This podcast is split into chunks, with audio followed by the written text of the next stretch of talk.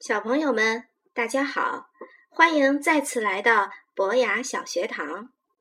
今天，然然妈妈要继续和你们聊二十四节气。今天我们要聊的是立夏。立夏就是夏天开始的意思。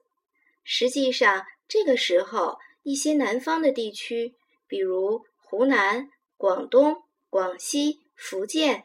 已经进入夏天，东北等地区则刚进入春天，中国的其他大部分地区则多处于暮春季节，也就是春天的最后一段时间。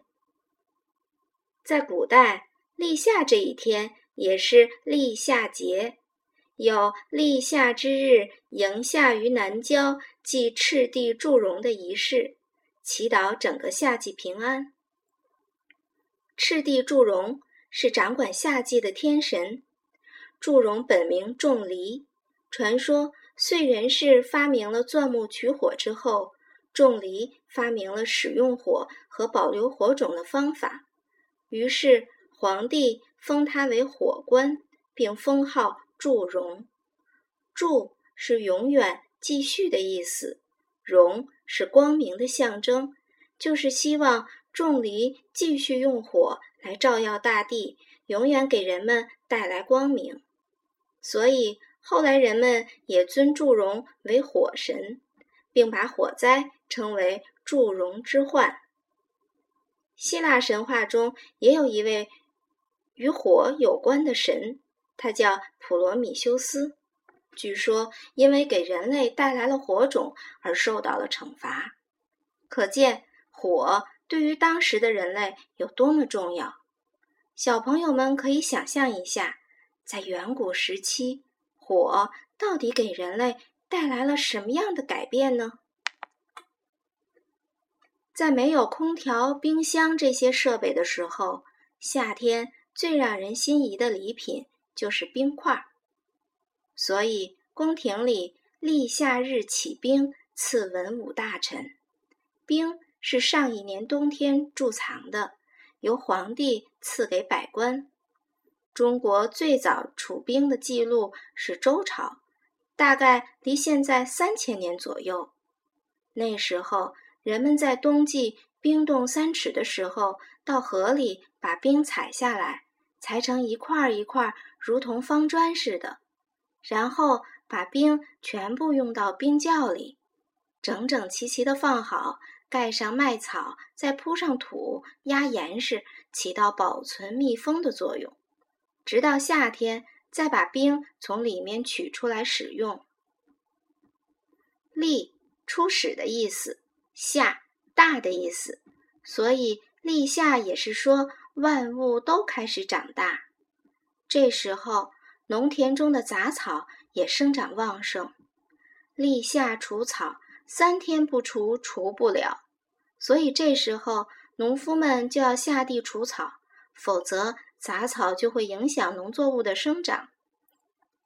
不过，有些野草却是受欢迎的，比如三叶草、紫苜蓿，不仅可以防止其他有害杂草生长，还可以增加土壤的营养，俗称绿肥。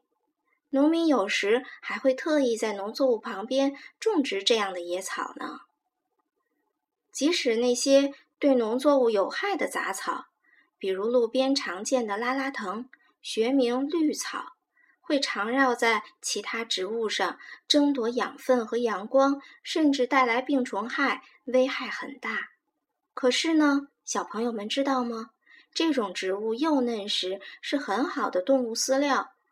还是一种中草药，捣烂了可以治疗皮肤病，而且由于它的生命力特别顽强，可以很好的保持水土，所以现在经常被种植在高速公路的防护坡、荒地等地方。中国有句古话：“物尽其用，人尽其才。”每样东西都有可用之处，每个人都有属于自己的才能。本来害处很大的绿草，如果合理利用，也可以成为绿化环境的帮手呢。然然妈妈相信，正在收听节目的小朋友也都有属于自己的才能和本领。立夏时，有些地方会吃立夏饭、煮立夏蛋。传说啊，爱睡觉的瘟神会在立夏时醒来，带来传染性的疾病，尤其会伤害小朋友。于是女娲跟他理论，瘟神无奈应允。立夏之日，凡孩童胸前挂蛋者，一律不加伤害。所以立夏这一天，有些地方就会把煮鸡蛋放进用彩线编的袋子里，挂在小朋友胸前。立夏胸挂蛋，孩子不住夏，整个夏天就不容易生病了。楼瓜鸣，蚯蚓出，王瓜生。立夏一到，夏天。就要来啦！好了，小朋友们，这一次的节目就到这儿了。欢迎你再次收听博雅小学堂，晚安。